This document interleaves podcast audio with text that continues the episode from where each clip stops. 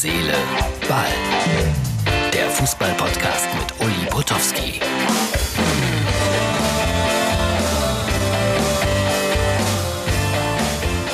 Herz, Seele, Ball vom Dienstag, den 25. August 2020. Ja, auch bei mir ist es ein bisschen kühler geworden.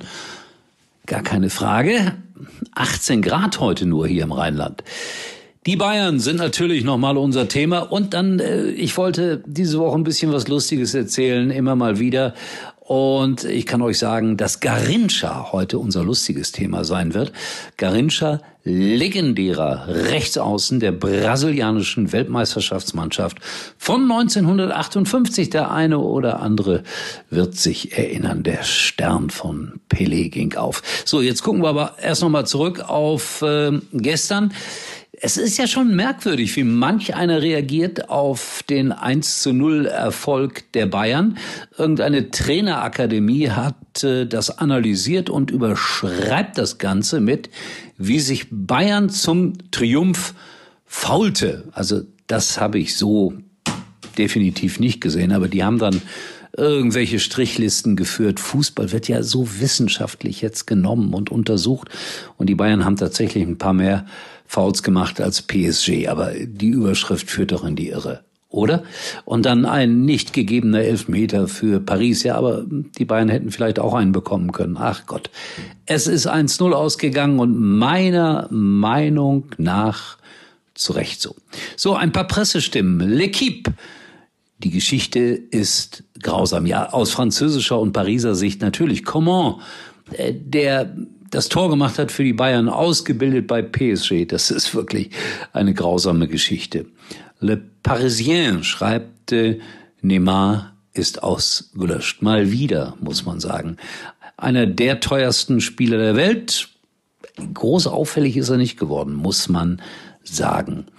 Deutscher Metronom gegen hübsche Pariser war dann auch noch mal so ein Tenor in dem Artikel, wobei man wieder mal sagen muss, äh, das ist wirklich äh, Vorurteil, Vorurteil, Vorurteil. The Guardian schreibt auch Bayern wie ein Bulldozer. Also immer wieder diese Vergleiche Deutschland, Arbeit, die anderen filigran ich finde, das ist so ungerecht. Es waren ja auch so viele deutsche Spieler gar nicht bei den Bayern dabei. Ja, einige schon, aber auch ein paar aus anderen Ländern, die das Ganze ja Gott sei Dank viel bunter machen. France Football schreibt, das ist eine gute Überschrift. Altes Geld schlägt neues Geld. Wir kommen nicht daran vorbei. Es geht um so wahnsinnig viel Geld. Irgendjemand hat auch geschrieben, die Bayern kriegen auch viel Geld aus Katar. Boah, das ist alles mühsam. The Guardian schreibt, der Fluch der Pariser geht weiter.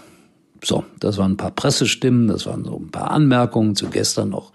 Es war kein glanzvolles Spiel, darüber sind wir uns ja einig, aber nochmals und nochmals und nochmals verdienter Sieg des FC Bayern München. Und dann wurden die empfangen heute vom bayerischen Ministerpräsidenten, das wurde zum Teil auch im Fernsehen übertragen, wie der Flieger kam und landete in München.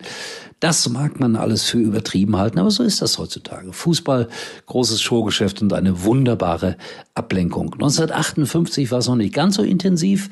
Da war der Fußball, sagen wir mal, noch ein bisschen natürlicher. Und Garincha, ich sagte es, rechts außen in der legendären WM-Mannschaft von 58, der bekam von seinem Trainer die Taktik erklärt, was man damals so für Taktik hielt. Und dann, das ist ernsthaft überliefert, am Ende fragte er dann den Trainer, ist das Ganze auch mit dem Gegner abgesprochen?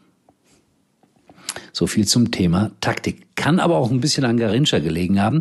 Der kaufte nämlich in Schweden ein Radio für 100 Dollar mit allen möglichen Finessen. Aber damals war es natürlich noch so, dass die Radios nur das empfingen, was in dem jeweiligen Land ausgestrahlt wurde. Also sprich, das Radio sprach Schwedisch. Und dann hatten die Brasilianer einen legendären Masseur, der hieß Americo.